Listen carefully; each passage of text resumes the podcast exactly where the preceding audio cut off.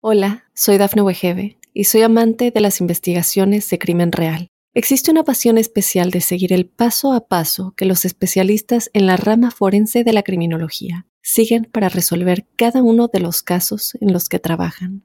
Si tú, como yo, eres una de las personas que encuentran fascinante escuchar este tipo de investigaciones, te invito a escuchar el podcast Trazos Criminales con la experta en perfilación criminal, Laura Quiñones Orquiza en tu plataforma de audio favorita. Hola, ¿qué tal amigos? Muy buenos días. Hoy es viernes 19 de enero. Esto es Tu Mundo Hoy y estas son las informaciones más importantes del momento. Jueza de Maine pausa decisión sobre veto de Trump en la papeleta electoral a la espera del fallo de la Corte Suprema. Hubo un temblor registrado en Colombia. La magnitud fue de 5.6 y se sintió en varias regiones del país se incendió el motor de un avión que despegó de Miami, perteneciente a la aerolínea Atlas. Macy's despedirá a miles de empleados y cerrarán sus tiendas. Construye tu seguridad financiera un centavo a la vez.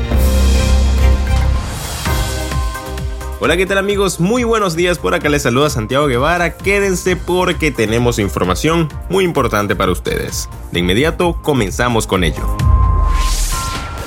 La jueza envió de regreso a la Secretaría del Estado el caso de la exclusión de Trump de la papeleta electoral de Maine por la enmienda 14 de la Constitución, con instrucciones de que se aguarde al resultado del caso que está en manos de la Corte Suprema antes de retirar, modificar o ratificar su decisión original. Una jueza de Maine pospuso el miércoles una decisión sobre esta exclusión del presidente Donald Trump de la boleta electoral del Estado para dar más tiempo a la Corte Suprema y se pueda emitir una decisión sobre un caso similar en Colorado. Los abogados de Trump presentaron una apelación ante la Corte Estatal cuando la secretaria de Estado de Maine, Shanna Bellows, retiró al ex mandatario de la boleta para las primarias presidenciales, pero luego pidieron a la jueza que pausara los procedimientos para permitir a la Corte Suprema Federal emitir un fallo sobre el caso de Colorado que podría afectar a este caso.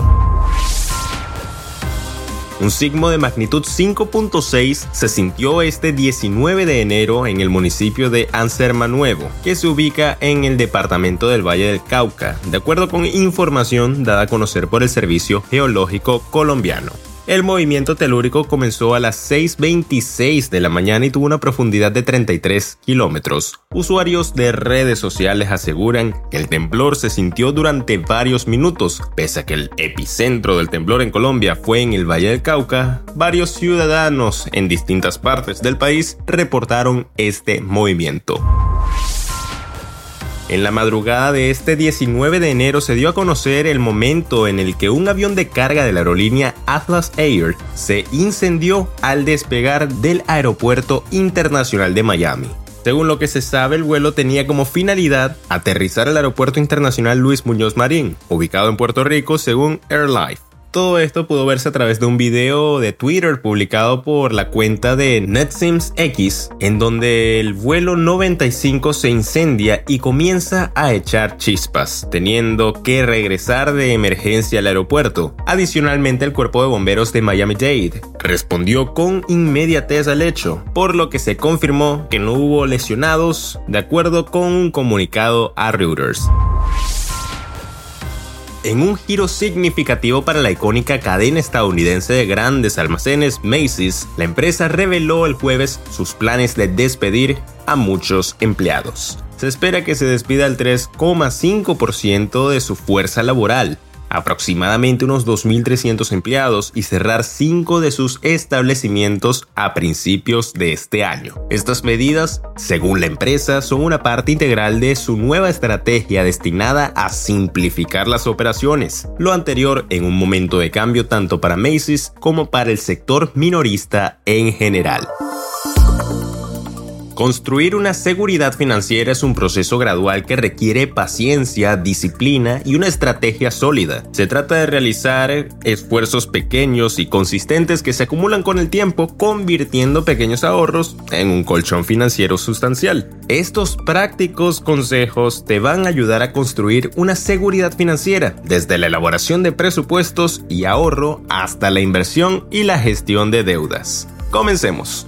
Comprender la importancia del presupuesto. Crear un presupuesto es el primer paso para ahorrar dinero, ya que te ayuda a entender y gestionar tus ingresos y gastos. Al rastrear tus gastos puedes identificar las áreas en las que puedes reducir y redirigir esos fondos hacia el ahorro o inversiones. Un presupuesto también te ayuda a establecer metas financieras, priorizar tus gastos y evitar vivir más allá de tus posibilidades. La importancia de ahorrar dinero. Ahorrar dinero incluso en cantidades pequeñas es un aspecto crucial para construir seguridad financiera. Comienza apartando una parte de tus ingresos, por más pequeña que sea, en una cuenta de ahorros cada mes. Gestión y reducción de deudas. Reducir y gestionar las deudas es esencial para lograr la seguridad financiera. Concéntrate en pagar primero las deudas con intereses altos, como saldos de tarjetas de crédito, ya que pueden acumularse rápidamente y obstaculizar tu progreso financiero. Practicar el gasto consciente.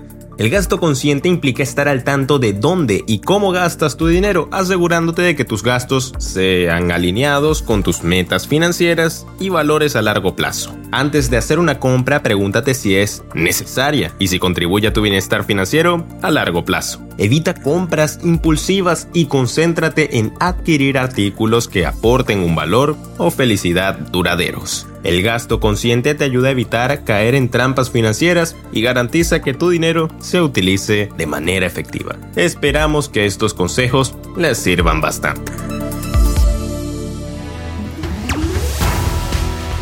Y bien amigos, hasta acá llegamos con las informaciones del día de hoy. Les ha informado Santiago Guevara para Tu Mundo Hoy y nos vemos en una próxima ocasión. Que tengan un buen fin de semana. Hola, soy Dafne Wegebe y soy amante de las investigaciones de crimen real. Existe una pasión especial de seguir el paso a paso que los especialistas en la rama forense de la criminología siguen para resolver cada uno de los casos en los que trabajan.